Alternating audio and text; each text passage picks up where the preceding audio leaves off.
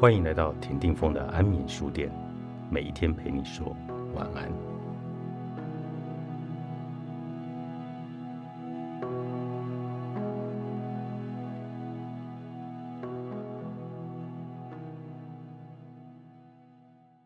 每个人都有自己的特性，这与他的性格、喜好、成长背景有很大的关系，所以用不着刻意去模仿别人的风格。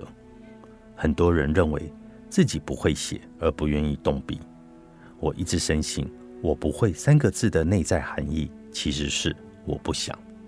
真正想做某件事的人，一定会想办法去完成。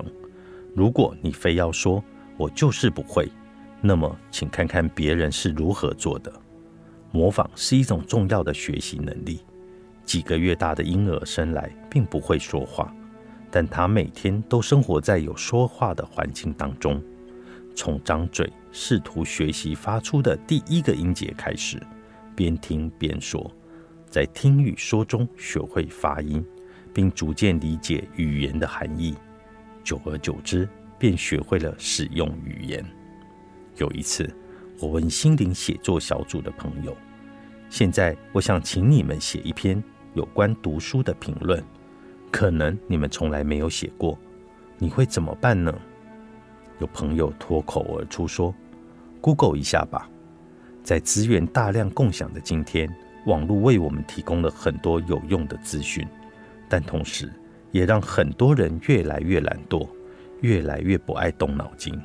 天下文章一大抄，抄来抄去，别人的东西就变成自己的。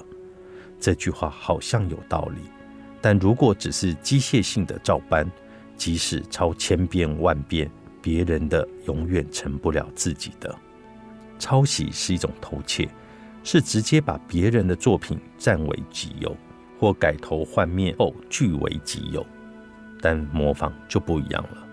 模仿是一种重要的学习方式，是为了创造和超越。参考他人作品的时候，用心琢磨，你才能够举一反三，形成新的思路，创造出新的成果。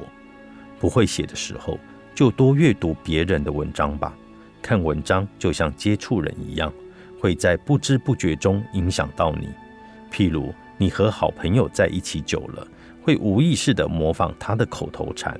动作和习惯，即使有些你无法接受甚至反感，你仍然会无意识的模仿。在我身上，经常会发生一些有意思的事情，比如有一些我认为非常难听的网络歌曲，经常在大街小巷高频率的单曲循环播放。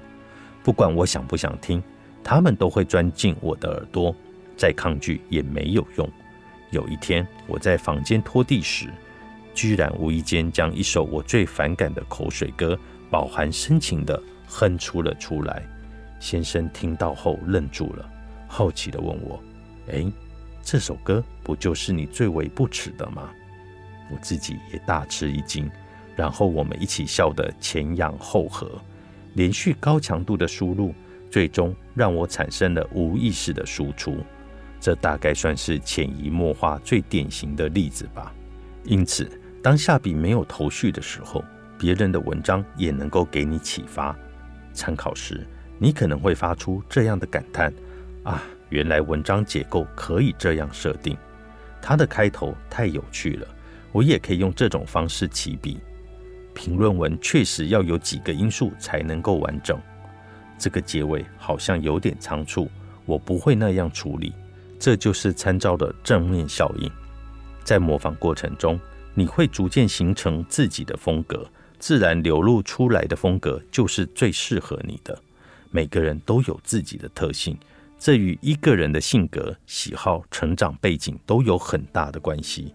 你用不着刻意去模仿自己不擅长的，或与你性格不相符的风格。